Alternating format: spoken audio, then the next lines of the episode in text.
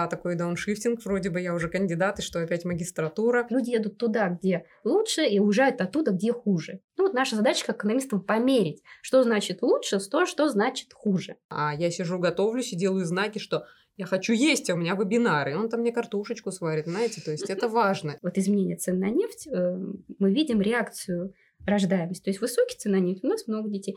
Низкие цены на нефть, у нас, соответственно, детей. Замечательное ощущение нахождения в алхимической лаборатории. Все меняется, клубы дыма, и рождается золото.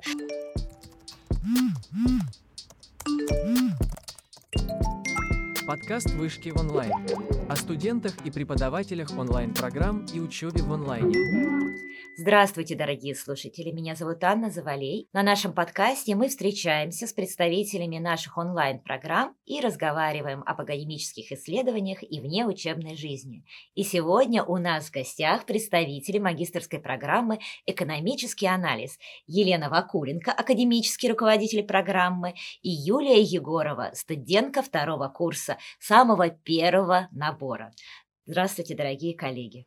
Здравствуйте, Анна! Здравствуйте. Елена, я бы хотела задать первый вопрос вам. Скажите, пожалуйста, как вообще родилась программа? Как пришла мысль сделать магистратуру онлайн по экономическому анализу. В тот момент, когда мы создавали нашу программу, уже в Вышке была онлайн-программа, и мы видели этот интересный успешный опыт. И мы хотели его как-то тоже поддержать, потому что высшая школа экономики в первую очередь это экономика. Вот, а программ по экономике тогда онлайн не было. И мы приступили к созданию нашей программы. И это была первая программа в России по экономике на русском языке. И это был интересный опыт вообще придумать эту программу, составить эту программу и э, понять, как, как вообще преподавать дисциплины онлайн, при этом, чтобы у ребят э, складывались какие-то проектные практические навыки. И мы взялись за эту задачу с упорством, с таким с трудом. Наставники треков прежде всего, это Ислам Борисовна Авдашева, Сергей Ильич Пекарский, ну и я, мы стали вот с авторами, составителями той программы, которая сейчас существует в этой связи я бы, конечно, хотела задать вопрос а, Юлии. Да, потому насколько что... у нас получается то, о чем да. я говорила. Ну, а, это тоже интересный вопрос, но поскольку у Юлии очень интересный бэкграунд, Юля кандидат технических наук и человек, имеющий большой опыт преподавания, в том числе экономических дисциплин, мне, конечно, хотелось бы услышать, а, почему, как, как Юля пришла к решению о поступлении на эту а, программу, над чем человеку многому, много чего уже достигшему в академической сфере поступать, а, учиться в магистратуру. Да, спасибо, Анна.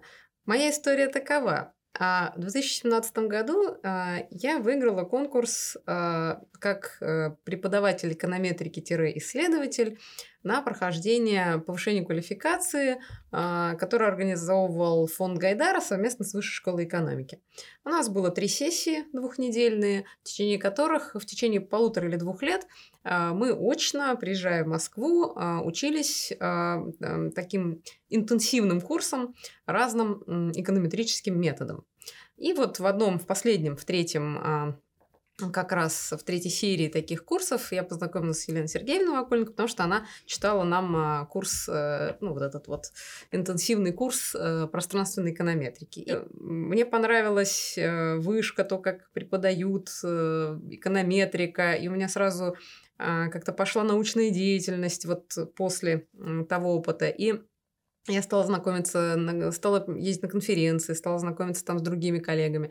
Появились какие-то коллаборации. Вот в Екатеринбурге у меня появилась коллаборация. В дальнейшем мы стали там заниматься исследованиями, выиграли грант. Вот вчера пришла информация о том, что нам его подтвердили, отчет Ура, принят. Это просто круто. А, и потом а, до меня дошла информация о том, что Елена Сергеевна а, организует и будет являться академическим руководителем той программы, о которой мы сегодня говорим. И, а, конечно, это была дикая идея для меня вначале. Во-первых, потому что это дорого. Для, в общем, у нас в регионе доходы не очень высокие у преподавателей. А, во-вторых, как-то, да, такой дауншифтинг. Вроде бы я уже кандидат, и что опять магистратура. А, но меня очень заинтересовала сама программа, и я попросила Елену Сергеевну скинуть мне предварительный учебный план, чтобы посмотреть, Был какие такое. там будут дисциплины. И когда она мне это скинула, я поняла, что назад пути уже нет, потому что там было ровно то, что я хочу. Вот все, что там было написано, мне прямо вот было то, что нужно. И поэтому я решила, что я как-то это все смогу одолеть и по времени, и по деньгам. Ну и вот, э, кажется, получилось. Да? Я не знаю. Точно получилось, потому что Юля наша лучшая студентка на курсе. А ни один из преподавателей, который у нее преподавал, вот, не был такого, чтобы мне сказал, что Юля лучшая. Так что... Спасибо, Елена Сергеевна. Так что это чистая правда.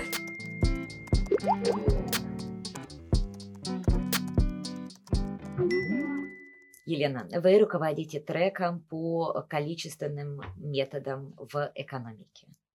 Как я понимаю, это связано с такой дисциплиной, как эконометрика. Ну, расскажите, пожалуйста, что это за страшное слово, что за ним скрывается?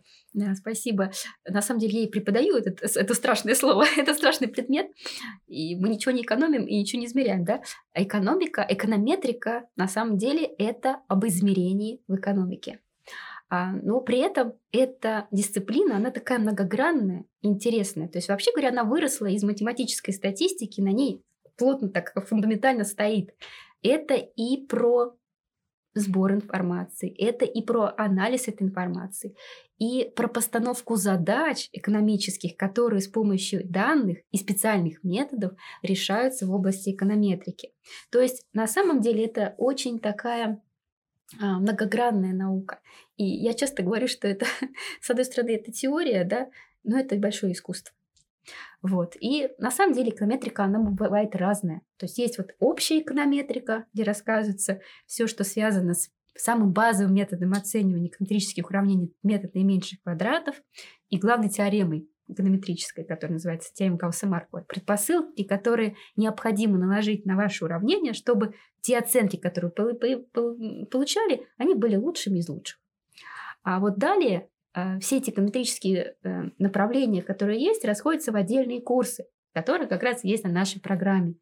Это анализ временных рядов, там свои особенности, когда мы анализируем временной ряд, который может быть разной частотности.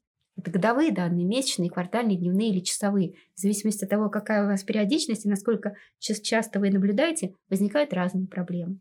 И об этом мы рассказываем в наших курсах. Например, курсов анализ временных рядов 1, у нас есть анализ временных рядов 2. А также у нас есть отдельный курс, который называется а, финансовая эконометрика где изучаются как раз вот волатильности ценных бумаг, фондовых рынков и так далее. И там, оказывается, свои особенности и свои модели, свои подходы, которые надо знать. Далее у нас есть курсы там, по панелям, анализ панельных данных. Это тоже про эконометрику, но уже с другим типом данных. Когда мы наблюдаем объекты не только в пространстве, но и во времени. Например, следим за регионами России на протяжении 10 лет, как у них изменялась показатель э, валового регионального продукта, например. Соответственно, вот в такой более сложной их структуре есть свои эконометрические модели, которые позволяют анализировать что? Что такое эконометрическое уравнение? У вас есть зависимые переменные, которые вы анализируете. А, что вы хотите объяснить? Например, а почему в одном регионе ВРП такой, а в другом другой? С чем это связано? Это наш зависимый переменная в эконометрическом уравнении.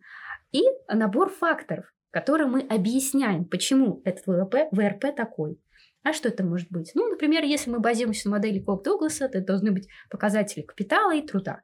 Ну и мы начинаем думать, а как мы можем измерить капитал, труд, человеческий капитал, не просто численностью занятых, но а также качество тех занятых, которые мы изучаем. Соответственно, включаем разный набор факторов.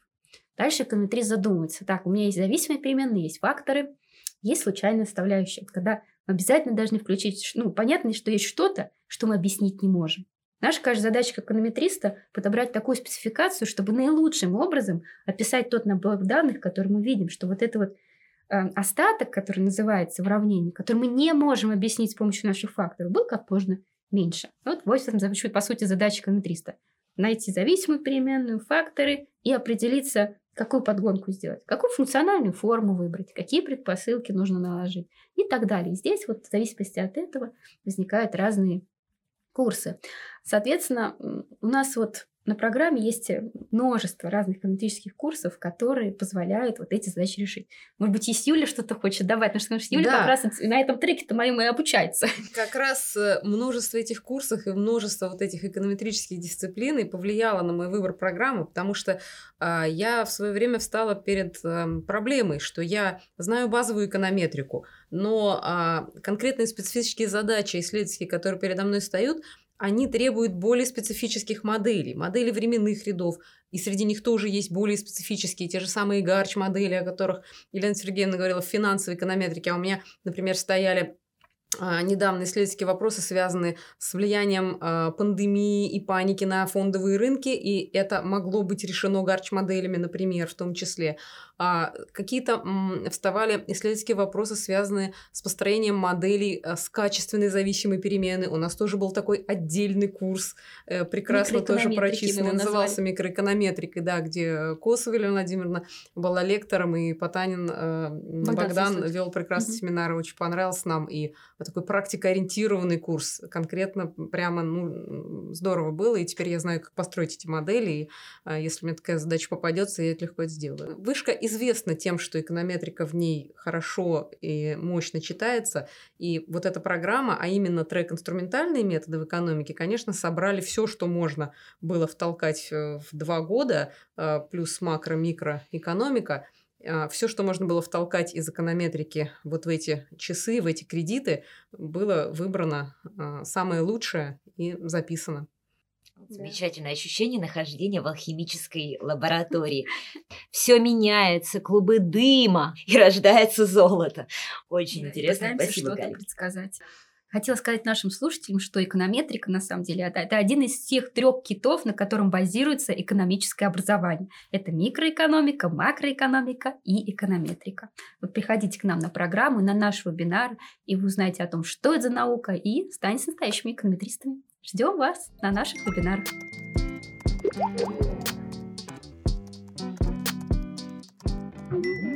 Юлия, поскольку вы на финишной прямой, да. Третий, четвертый модуль – это написание магистрской диссертации. Да. Это и есть настоящая исследовательская работа. Расскажите, пожалуйста, чему посвящены ваши исследования?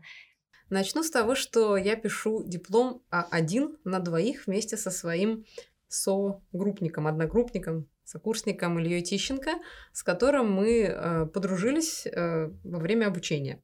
Илья проживает в Вене, он русский, иммигрант, э, и это не мешает нам э, очень хорошо налаживать контакты. С самого начала обучения, ну, в учебном процессе возникали разные а, ситуации, когда нужно было с кем-то советоваться, как-то обсуждать материал, а, делать вместе проекты. И когда мы учились на вебинарах, мы как-то друг друга, видимо, заметили. Он тоже отличник а, и умница. Конкурирует. Да, и плюс к этому мы по возрасту довольно подходим друг к другу. все таки у нас есть э, малыши, да, там 20-летний, нам поинтересней а, было с Ильей общаться. В общем, у нас получился какой-то неплохой тандем, на мой взгляд. При том, что бэкграунд совершенно разный. Совершенно. Да? Илья геолог, да, да я... Геофизик. Да, да, совершенно в другой области. Я закончила информационную систему в экономике, в своем Уфимском университете. А, и вроде бы совсем, ну вот нам как-то понравилось работать вместе, у нас несколько проектов было довольно удачных, и высокие оценки нам ставили преподаватель. И самое главное, что нам обоюдно нравилось это взаимодействие как-то легко и общение у нас проходит, и мы э, поддерживаем друг друга. И было решено писать диплом вместе. И вначале мы начинали, на самом деле, а, исследовательский семинар на другую тему, а потом вот через год мы пришли к тому, что мы будем писать диплом на тему исследования влияния факторов на развитие зеленой энергетики в странах мира. А, и сейчас вот мы создаем уже структуру непосредственно диплома, мы придумали, как мы будем взаимодействовать. Там Илья разработал целый менеджерский подход, как это будет. У нас с ним будут встречи раз в неделю, без Елены Сергеевны, а с Еленой Сергеевной отдельно. Потому что Елена Сергеевна будем... руководитель научный. Да, Елена Сергеевна наш руководитель. И у нас уже есть канва исследования, мы ее уже обсуждали еще до Нового года, и сейчас мы будем в рамках этой канвы, у нас есть пессимистичный и оптимистичный сценарий написания диплома, в случае, если мы не будем успевать, мы ограничимся вот таким набором исследований. Если мы будем успевать, то вот таким набором исследований. У нас есть амбиции на тему дальнейших публикаций. В общем... Образцовый студент. В общем, я просто говорю, мне просто можно завидовать, как научной маме. Спасибо. Да, на а. самом деле результаты уже впечатляющие. Я просто хотела добавить, потому что руковожу этим проектом. А, Илья начал эту тему еще летом, то есть когда был отпуск у преподавателей, все, он написал, Лена Сергеевна, ну то, что в отпуске, ничего, можно там один вопросик? Ну, такой маленький. Ну, давай встретимся, поговорим очно. И когда он рассказал, говорю, слушай, интересно, говорю, давай делать. И он подготовил тогда на конференцию тезисы и его взяли, выступал на международной конференции, и я считаю, что это уже был большой успех. И он вот, Илья, кстати, вот, кстати, сказать, да, а, говорил, что, Елена Сергеевна, вот, а, вот эти знания на программе, в частности, анализ панельных данных, вот вот это мне уже дало ту возможность, которая у меня появилась. То есть раньше я об этом даже не знал, и идея этого исследования у меня бы не возникла. И мне было очень приятно. Юлия, а можно немного поподробнее о том, что же все-таки составляет самую суть вашего а, исследования для людей, которые не погружены в эту проблематику? Да, Анна, я постараюсь, хотя диплом еще только начат, э, еще только речь идет о том, что он будет написан, но основная идея такая. Сейчас мы знаем, мир стоит на пороге четвертого энергетического перехода. А мы наблюдаем в странах э, уменьшение э, одних ресурсов, э, использование одних ресурсов и переход к так называемым возобновляемым источникам энергии. И нам стало интересно, особенно в связи с геополитическими событиями, которые происходят в мире, насколько этот переход интенсивный, от чего он зависит, от каких факторов, и, может быть, мы можем, сможем получить какие-то количественные прогнозы по а, возможностям стран переходить а, на возобновляемые источники энергии, измерить скорость перехода, сделать какие-то прогнозы для стран и для России в том числе. И мы стали исследовать литературу, выяснили, какой классический набор факторов обычно заложен в подобных исследованиях, постарались найти данные, а, за это в основном отвечал Илья, он мастер в этом, а, и ему э, знания, которые получили мы на программе, тоже, он признается в этом, особенно помогли. А, и затем э, мы придумали, как подтянуть существующую экономическую теорию. В частности, есть такая штука экологическая кривая кузнеца обратная, когда увеличение экологических выбросов сначала происходит с ростом ВВП, а потом а, происходит уменьшение выбросов по мере развития страны. Мы попытались подтянуть эту теорию к нашему диплому и хотим доказать, что а, эта нелинейная зависимость существует в рассматриваемых странах, а может быть не во всех. И мы уже построили какие-то зависимости, где мы видим эту параболу, и есть какие-то страны, в которых мы не видим эту параболу, мы выясняем, почему это так, пытаемся объяснить содержательно, и с Еленой Сергеевной уже это обсуждали, а, и продолжаем думать над этим, и, возможно, наш диплом разовьется в сторону зависимости а, этого от а, ресурса зависимости, то есть, грубо говоря, является ли страна экспортером энергии или нет. Вот это может быть таким оптимистичным прогнозом развития нашего дипломного проекта. Ну, вот, наверное, я сказала все, что мы обсуждали. Еще что-то у нас там в подсознании, в подкорке, а что-то, может быть, назовем это секретом, который мы сам еще не знаем. Ну, вот что-то вот в этом направлении. Здесь нужно добавить, что Илья как раз работает в этом направлении. Он же в энергетической да, компании да, работает, работает, поэтому это напрямую связано с тем, что он делает. Поэтому и возникла в том числе идея взяться за то, с чем работаешь. Вот как раз про это я и говорила, связка.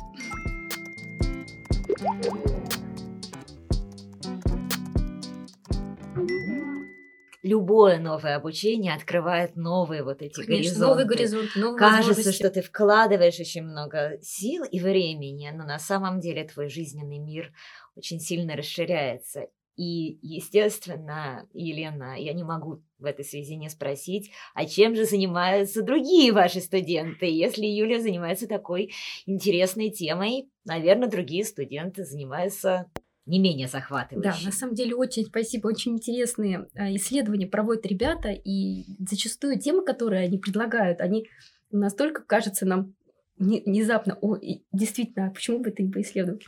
Вот, а, ну вот хотелось бы привести примеры, вот опять же, вот этой связки, когда приходит человек с идеей, со своей работы. У нас а, есть на курсе вот студент уже на втором курсе, который работает эм, в компании, которая занимается развитием мобильных приложений. А, соответственно, его задача увеличить конверсию в покупку в этих приложениях. А, и он поставил такую перед собой задачу. У него огромный массив данных, это то, что называется big data, а у нас очень много было курсов по работе с этим машинным обучением, эконометрические курсы, которые позволяют их анализировать. А, от чего зависит э, то, как покупают люди? У него есть много факторов, есть данные, и он начал применять э, знания наших курсов. Я нашла ему экономического руководителя, э, научного руководителя, который взялся за это.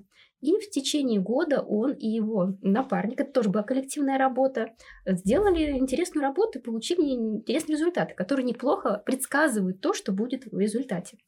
И меня очень порадовал вот практический результат этой работы, к чему это привело. В результате его повысили по должностной лестнице, а второго партнера взяли в эту компанию, то есть он смог найти работу. И мне было очень вот тоже приятно это слышать. Какие еще были исследования? У нас э, есть другие случаи. У нас ребята из Казахстана учатся, и, э, соответственно, они что же бюджетную политику государства изучают на, на основании примеров вот своих стран. То есть э, Ребята берут вот то, с чем они работают, и доводят до какого-то настоящего такого исследовательского результата.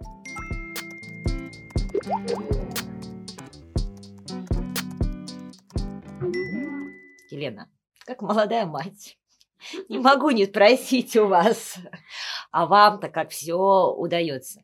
Дорогие слушатели, Елена получила почетный знак работника науки и высоких технологий. А теперь представим себе, Елена у нас академический руководитель программы, у Елены двое детей. А, Елена много преподает и онлайн, и офлайн. И у Елены необыкновенно интересные исследования. Как? Ну, чудо-женщина. Просто... Спасибо большое, Анна. Даже как-то это нескромно. Ну, формула очень простая. Чтобы много успевать, надо много отдыхать. Вот. А отдыхать как? Отдых, как известно, это смена вида деятельности, да. А когда у тебя двое детей, у тебя смены происходят бесконечно. Ты, что бы ты где бы там ни работала, какие у тебя дела бы не были, ты должен приготовить, как уже Юля говорила. ты должен там, сделать уроки, погулять, почитать перед сном и так далее, и так далее. А это все тебя, э, ты в это время отдыхаешь от другой работы. И, соответственно, наоборот, только помогает тебе. Да? Твои дети, она, ни в коем случае не мешают. Вот. Э, другое важное правило, ну, конечно же, надо спать, да, тоже это очень важно. То есть человек должен быть отдохнувшим. Но все экономисты знают, что работоспособность человека очень сильно связана с тем, э, сколько он отдыхает. Если вы не спите, не, не отдыхаете никаким образом, то ваша работоспособность очень низкая. Вот, поэтому нужно находить время на все. Вот, что еще очень важно? А, важно заниматься, конечно, любимым делом. Вот то, что ты делаешь, тебе должно нравиться, потому что иначе ничего не получится. Вот, но я, мне, как мне кажется, вот, вот это самое важное для того, чтобы достичь чего-нибудь. Заниматься любимым делом. Ну, я думаю, что исследование ваш, одно из ваших любимых дел. Расскажите, пожалуйста, подробнее каких-то интересных фактах, которые да. вы исследуете. Спасибо большое. Значит, э, исследование у меня на самом деле вот как-то так повелось еще со студенческой скамьи. Я начала заниматься исследованием миграции населения, вот как люди в России внутреннюю миграцию исследуют, перемещаются между регионами, с чем это связано, на какие, с какими факторами, почему а, у нас Существует так называемый западный дрейф, когда люди с востока страны перемещаются на запад. Что такое центр стремительного у нас есть? С другой стороны, известен такой тренд на передвижение с севера на юг. И с чем это связано? И вот много лет я занималась этим, и моя первая диссертация кандидатская была как раз посвящена вот моделированию миграции на уровне регионов, городов и муниципальных образований. Но здесь вот основная, такой основной результат, который удалось достичь, что, во-первых, там были разные интересные факторы на разных моментах времени, но основная интересная история была связана с ловушками бедности. А, есть такая гипотеза, и она была не нами открыта, это 68 год а, работы, а, где, где было сказано, что люди хотели бы уехать из многих мест, но у них просто нет возможности этого сделать потому что у них нет соответствующих доходов, чтобы покрыть вот эти издержки переезда.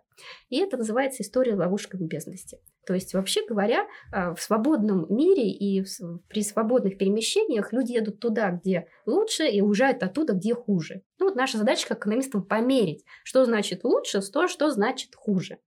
А, и э, здесь могут быть разные факторы, потому что в зависимости от того, какие у тебя мотивы. Это рабочая миграция, связанная с работой, это студенческая миграция, а, связанная с обучением, или это миграция пенсионеров, связанная с тем, что они все уже поработали, пора отдыхать, выбирают место лучше в плане экологии, проживания, температуры и так далее.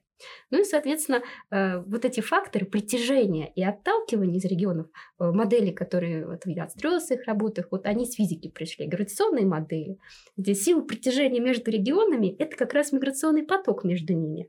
А вот эти вот веса, вот то, с какой силой они притягиваются, это численность населения у них, то есть маленький регион, большой регион. Ну а и все это, как обычно, обратно пропорционально расстоянию. А в России мы знаем, какие расстояния. Ого, какие. Вот. Ну, соответственно, это вот проблема этих ловушек бедности, высоких издержек переезда из одного региона в другой, связана не только с этими расстояниями, но и вообще ты теряешь социальные контакты, там какие-то есть психологические моменты, там связь с семьей, то есть с тем комьюнити, где ты жил, ну, очень много всего. И история была такая, вот работы первой Гуреева и Андреенко 2004 года показали, что есть это в России эта проблема, и действительно у нас есть регионы, из которых люди бы хотели уехать, но не могут. И эта работа была в 2004 году написана ими, и э, долгое время считала, что у нас в России так. Но вот после как раз так получилось, что мы с Сергеем Маратовичем продолжили вместе работать над этой темой и поняли, что а, в 2000-е годы эта ситуация изменилась. И э, к 2010 году у нас количество регионов, в которых оставалось в этих ловушках, мы прям просчитали этот порог доходов, который показывает, находится этот регион в ловушке или нет. То есть можно из него выехать или нельзя? Цифра. Я уже сейчас так не вспомнила. Значит, мы читали это, во-первых, э, на конкретные цены 2010 года, по-моему, в рублях и в долларах в нашей статье это есть, то ссылку можно поместить. Там, по-моему, в районе то ли 10, то ли 15 тысяч рублей на уровень цен 2010 года. Да, вот я, к сожалению, вот точно не скажу. Но мы, соответственно, прям перевели регионы, которые перешли порог и не перешли. Вот самое интересное, конечно, составляющая была вот подобрать такой метод, который вот эту точку оценит. Вот как бы мне, конечно, было это интересно. Вот. Ну и в итоге мы э, определили, что к 2010 году там три региона всего оставалось в этой ловушке, а потом вот, э, они постепенно все выходили. И это была такая интересная и прорывная работа, как, ну, показала, что не все так плохо. И э, потоки миграции на самом деле более-менее свободны. То есть можно все это э, учитывать. Вот. Ну, после защиты докторской уже в 2021 году, когда это произошло, мне стали, и после того, как я уже родила второго ребенка, мне стал интересен другой момент а, демографических процессов, а это именно рождаемость. А рождаемость э, в России э, демографами давно изучается, и это такой у нас сейчас острый вопрос.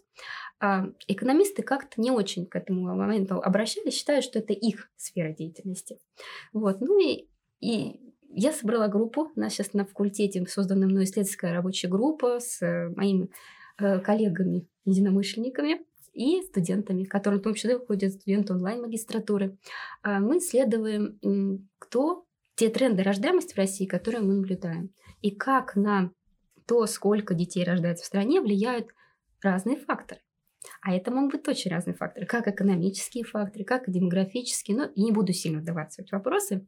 А, могу сказать, что вот из интересных эм, выводов, которых мы получили, а, ну, во-первых, мы, конечно же, как все экономисты, это эффекты программ надо изучать. А именно у нас известная большая программа федерального материнского капитала, а также в каждом регионе есть свои программы региональных программ материнского капитала. И мы хотели понять эффекты этих программ, то есть оценить количественно, повлияли они или нет, и насколько сильно, нужно ли это продолжать, и насколько нужно это делать, насколько сумма это соответствующая. Ну, например, по региональной программе был такой интересный вывод у нас получался. Для того, чтобы дотянуть э, регионы до хотя бы того целевого показателя, который э, нам президент утвердил, как в наших этих программах приоритета, а, нужно региональную программу под капитал поднимать до уровня федерального материнского капитала. Но это на самом деле очень существенно. Хотя в, а обычно в регионах это уровне гораздо меньше. 100-150 тысяч, в то время как федеральный материнский это более 600 за второго ребенка. Вот. А еще интересные результаты, э, которые мы получили, связаны со связью с экономическими показателями. Потому что наши демографы все-таки считают, что тот тренд рождаемости, который мы видим, в основном объясняется демографией. Ну, извините, сколько людей родилось в этом году. Когда они придут, эти женщины, к репродуктивному возрасту, ну, вот сколько их есть, вот столько детей там, соответственно, считаешь, и будет. То есть все объясняется вот этими демографическими волнами. Так, многочисленная когорта, малочисленная когорта. И, соответственно, вот за этим смотрим и столько детей ожидаем. А вот как-то экономическим факторам они, ну, это влияет, ну, не так сильно. Все-таки главный источник детей – это женщины. Когда надо смотреть, сколько женщин, ну, планируем отсюда, сколько будет детей. Ну, конечно, они что-то говорят про экономику, но толком не просчитывают.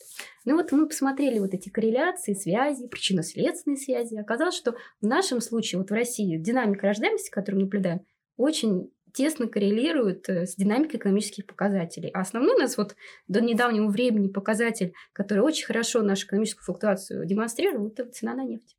И мы вывели действительно очень интересную вот реакцию, там буквально, ну, с лагом 1-2 года, вот изменение цен на нефть, э, мы видим реакцию рождаемость. То есть высокие цены на нефть, у нас много детей. Низкие цены на нефть, у нас, соответственно, детей, ну, с лагом, потому что понятно, что родители должны же адаптироваться, плюс там 9 месяцев, плюс туда-сюда, обычно там год вот этот и выходит да, от, от, от отложенности такой. Вот, то, соответственно, сейчас у нас целый блок, у нас мы выиграли другой грант, сейчас вот РНФ своими коллегами, а, на именно исследование процессов рождаемости вот, вот с таким экономическим наклоном и с модельными расчетами, потому что все-таки моя основная деятельность это математические методы анализа экономики. Очень захватывающе. Нет, о чем речь? Очень захватывающе. Я думаю, что наши слушатели тоже очень много нового, интересного себе а, почерпнули.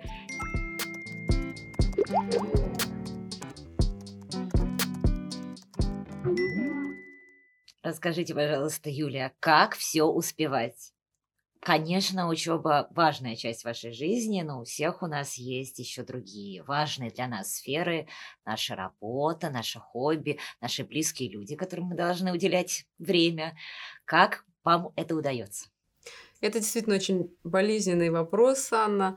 И когда вы поступали на программу, то, что эта программа в онлайн формате, каким-то образом повлияло на ваше а, решение? Да, Анна, конечно. Если бы она была не в онлайн-формате, мне пришлось отказаться от этой программы. Единственный фактор, почему я согласилась, потому что эта программа в онлайн-формате.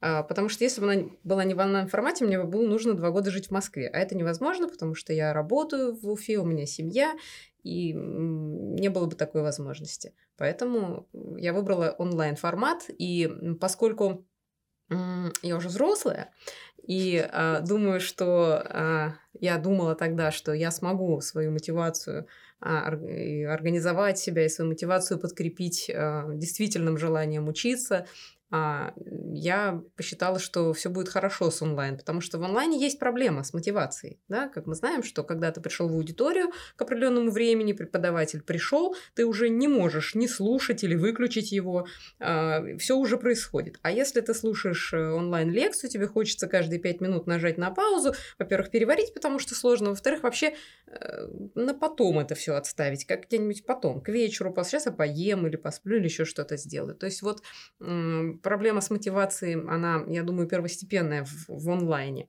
А, ну, как-то мне показалось, что я с этим справлюсь. Э, мне кажется, у меня получилось, а, потому что а, чем больше занят человек, тем больше он успевает.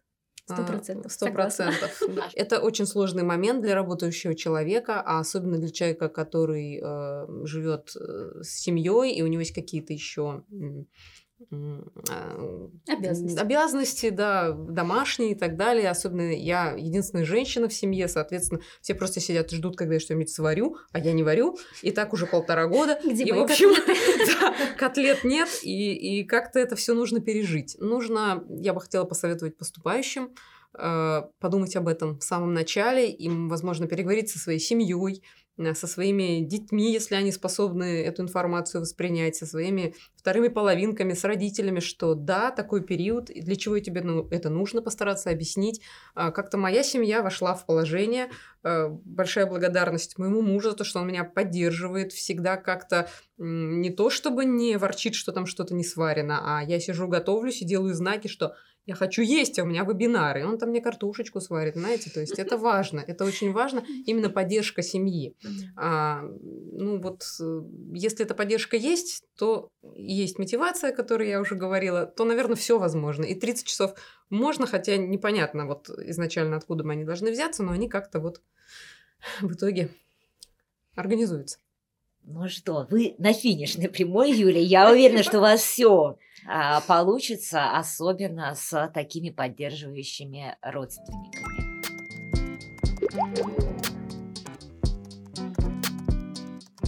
Елена, мы все имеем этот опыт нахождения в ситуации ковида, когда мы все заперты в своих клетках и должны учиться работать, взаимодействовать через какие-то цифровые технологии.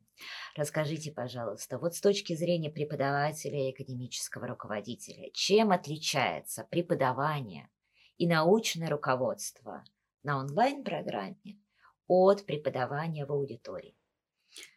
Ой, я думаю, что самая большая сложность заключается в том, что ты не видишь э, зачастую глаз своих студентов. Потому что когда ты что-то рассказываешь, ты хочешь видеть реакцию. Как люди реагируют? Понимают они вообще то, что ты говоришь? Они тебя вообще слушают? они здесь? Или они там сидят уже за рулем там? или там или еще где-нибудь? И на самом деле только видимо создают, что они здесь.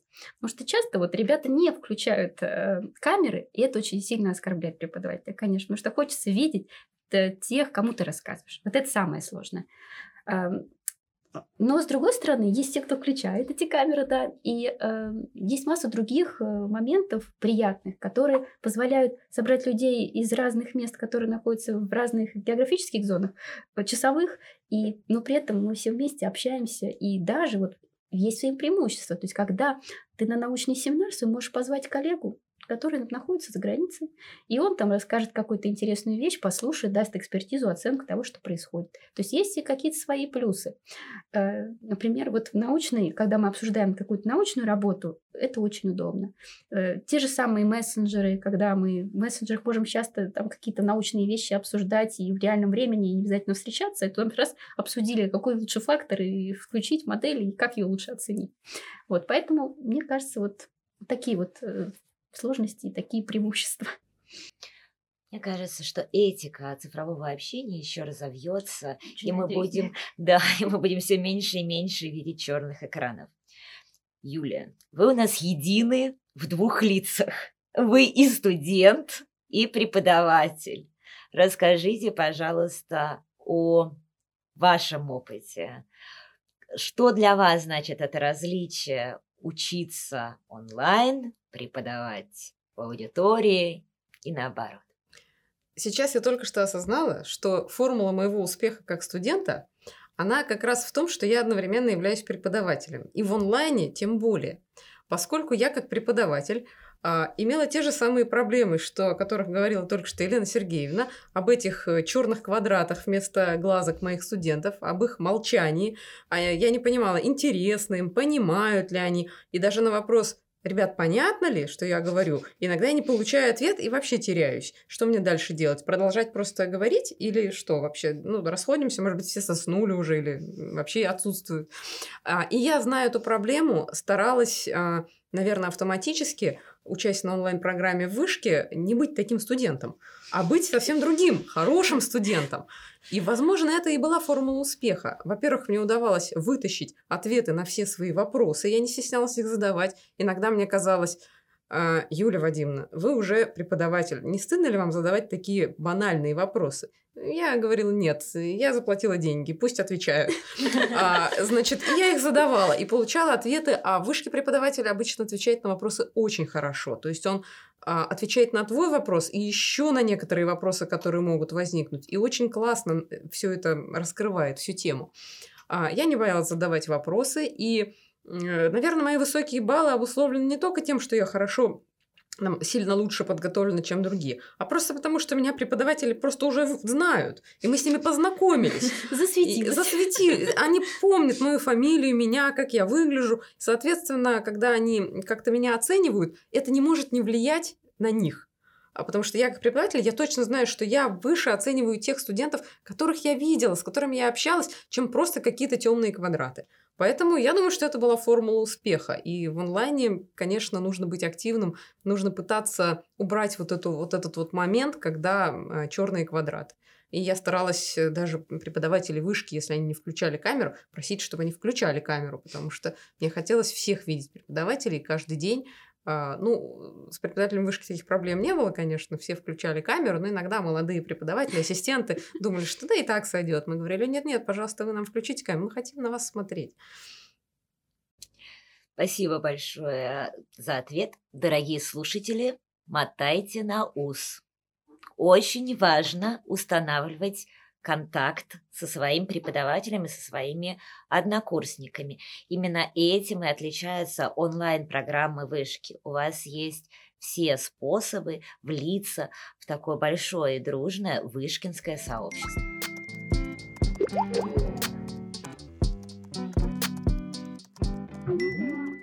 Ну, с Юлией все понятно. Когда ты доцент Института экономики Уфимского университета науки и технологий, наверное, поступить на магистратуру в высшую школу экономики, на экономическую магистратуру, наверное, ну, в, каком-то, в какой-то степени легче. А что делать тем, а, возможно, нашим будущим абитуриентам, которые учились давным-давно, они бы очень хотели, но боялись, что по, боятся, что по какой-то причине у них не получится. Если какая-то возможность для них проверить свои силы, подготовиться, возможно. Да, хороший, это очень правильный вопрос, потому что на самом деле это большая проблема, что даже многие ребята, кто-то думает вот так, как вы говорите, да, возможно, не смогу, а кто-то переоценивает свои силы. То есть он поступает, а потом понимает, что они достаточно ему тех вот знаний, времени для того, чтобы все это освоить. И это действительно возникает вот этот конфликт внутри человека. Всегда это не очень просто, особенно первые месяцы обучения. Да, и мы, конечно же, стараемся, вот мы в течение года проводим различные мероприятия, вебинары, где стараемся ребятам рассказать о том, как обучаются на программе, какой уровень необходим для обучения на программе, подготовки. А больше всего здесь, конечно, сложности всегда возникают с математикой. Хотя мы и говорим, что нам нужны знания достаточно математического э, школьного уровня, но когда ребята приходят, оказывается, что у нас разное понимание о том, что такое школьный Абсолютно уровень математики. Школы тоже бывают разными. разными. Да, и поэтому мы предложили такую идею. Мы разработали, во-первых, у нас есть математический тест на нашем сайте, и можно будет ссылочку потом дать э, внизу этого подкаста, а, где ребята могут бесплатно проверить свои знания по математическому анализу, линейной алгебре, там, элементам теории вероятности, мат-статистики. По результатам прохождения этого теста у вас там будет какой-то результат, где будет написано, а где у вас есть слабые места. Соответственно, что вам нужно повторить, что вам нужно подтянуть. И далее мы тоже не бросаем их, и мы дальше их ведем и предлагаем наш бесплатный математический лагерь. Вот в прошлом году мы этот опыт начали, вот когда Юля поступала, этого еще не было. Не было. Да, в этом, а в прошлом году э, мы стартовали. У нас было две смены в апреле одна неделя и две недели в августе. Э, и это интенсивный такой курс, еженедельный онлайн, еженедневный, точнее, да, а, где мы готовили по математическому анализу, линейной алгебре, теорию вероятности, мат статистики, какие-то основы, которые ребятам необходимо было повторить. Там были домашние задания, там а, были вебинары очные. И, как мне показалось, вот тот прогон, который у нас был, ребята были с очень хорошими отзывами. И они потом пересматривали эти материалы, когда начинали проходить Это же бесплатно курсы. совершенно. Конечно. То есть это вообще ни к чему не обязывает. Можно просто этот бесплатный курс пройти любому человеку и да. свои знания бесплатно вышки ну, получить. Для да. меня это всегда такое прям... У нас, кстати, даже уже текущий вот студент, кто уже учился, тоже приходили в матлагерь, им было интересно, что и как. К нам приходили математики, там, с Мехмата МГУ, там, которые поступали в вышку в экономике. Говорю, ну вы же это все знаете. А нам интересно, а как вы рассказываете? А у вас есть экономические приложения, интересно? Мы не знали, что производные можно вот, вот так вот приложить, что это, оказывается, максимизация прибыли, там, при каких-то условных экстремах, это еще при условии какой-то там издержек предприятия. В общем, оказался успешный опыт. То есть вот мы э, стараемся помочь подготовить наших абитуриентов с помощью математического лагеря.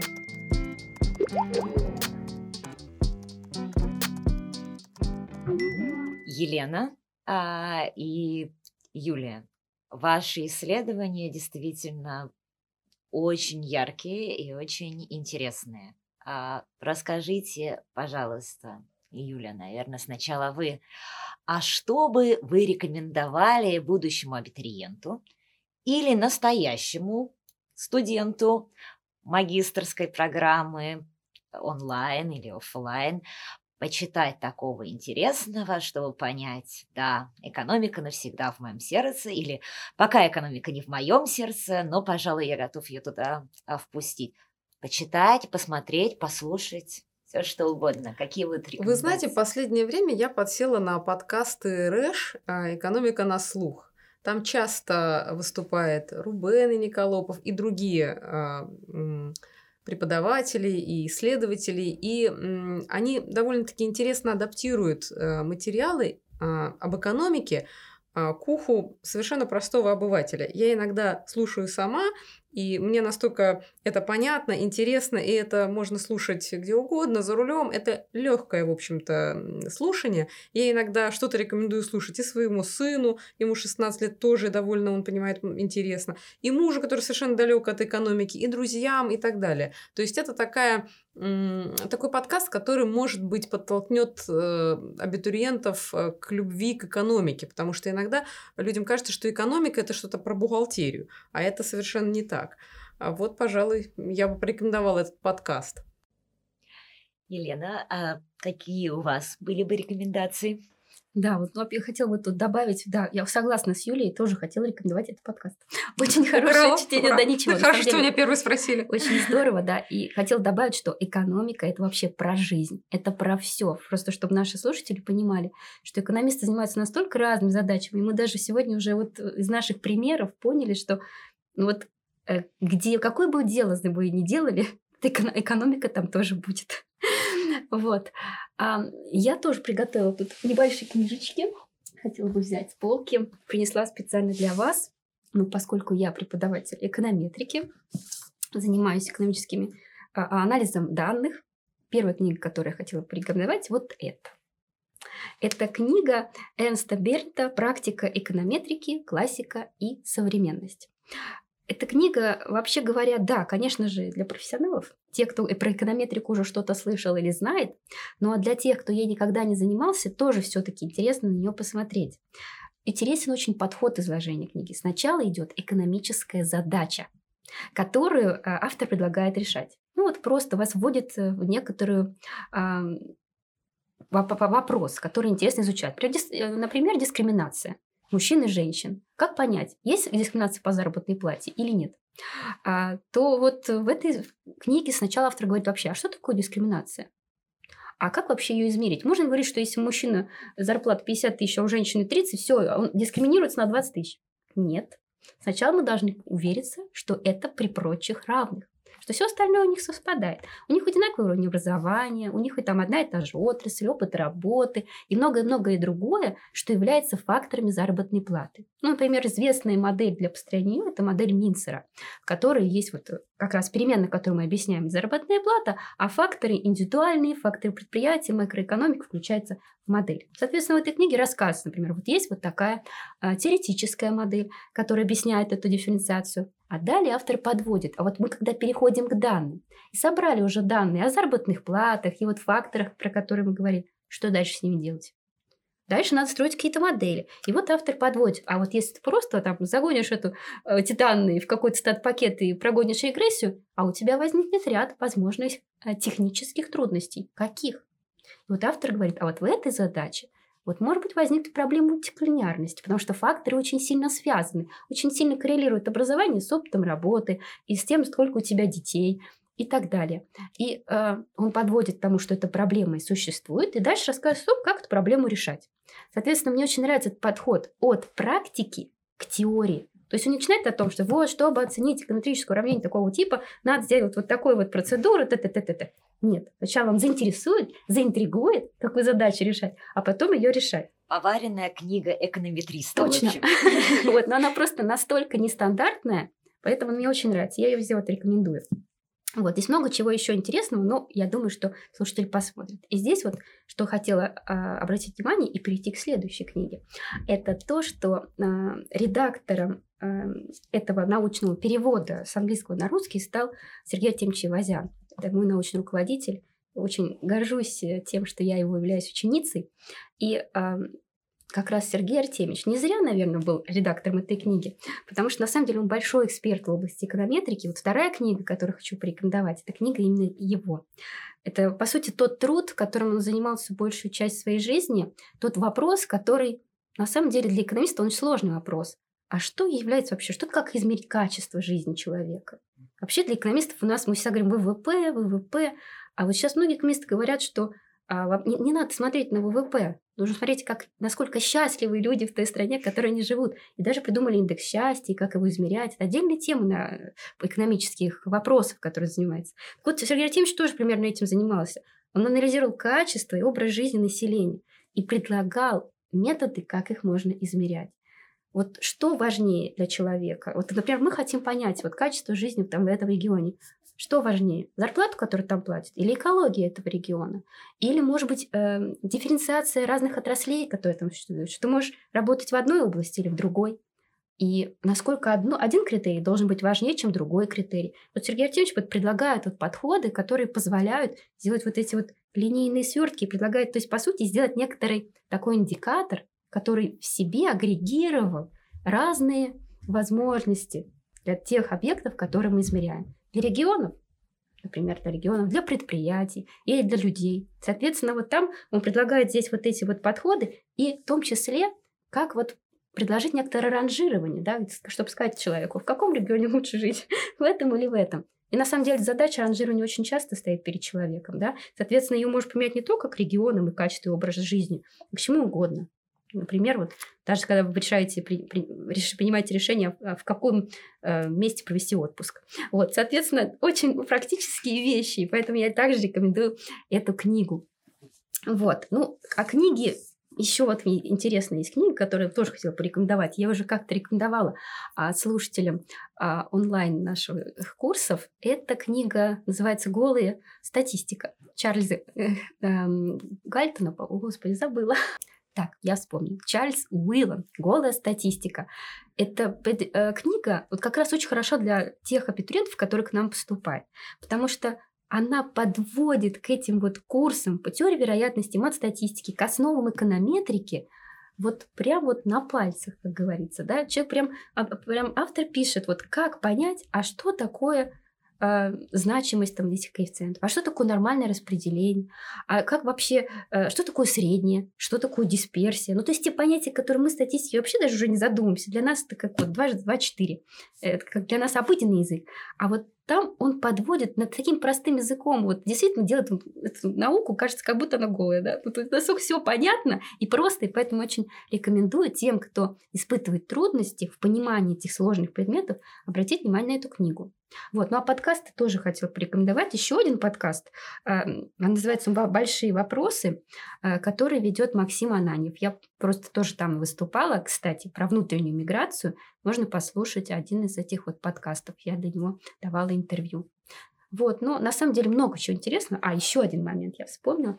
Это наш факультет э, стал сейчас вести информационный канал в Телеграме, и мы тоже дадим ссылочку тогда, чтобы вы могли подписаться. А, и там наши коллеги выкладывают анонсы рассказывают об исследованиях преподавателей нашего факультета, преподавателей научных сотрудников. Вы можете понять, кто чем занимается, какая сейчас повестка дня. И часто это интересные, актуальные исследования. Вот прям последнее, которое я видела, Марина Григорьевна анализировала последствия мобилизации на здоровый образ жизни. Как это повлияло на здоровый образ жизни мужчин и женщин. Очень интересная работа. Так что подписывайтесь, я думаю, что там тоже будет много чего интересного. Дорогие слушатели, а я не могу не упомянуть, что у Елены Вакуленко есть собственный онлайн-курс на национальной платформе открытого образования про качественные методы анализа экономики. И у нас есть очень известный курс по эконометрике от ведущего эксперта Бориса Демишева. Ссылки вы также найдете внизу нашего видео. Ну да, у меня только курс по количественным методам анализа экономики, да, это курс про модели. Да.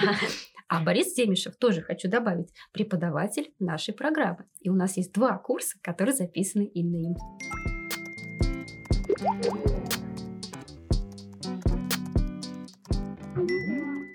Дорогие слушатели, раз уж речь зашла о телеграм-каналах и счастье, не могу не напомнить, что у нас есть специальный стикер пак для студентов э, наших онлайн-программ для того, чтобы ваше общение в Телеграме было как можно более счастливым. Мы разговаривали с Еленой Вакуленко, академическим руководителем программы «Экономический анализ», и с Юлией Егоровой, студенткой второго курса этой программы. Все материалы, которые упоминали наши гости, будут в описании под этим видео. Спасибо, что были с нами. Ждите нового подкаста.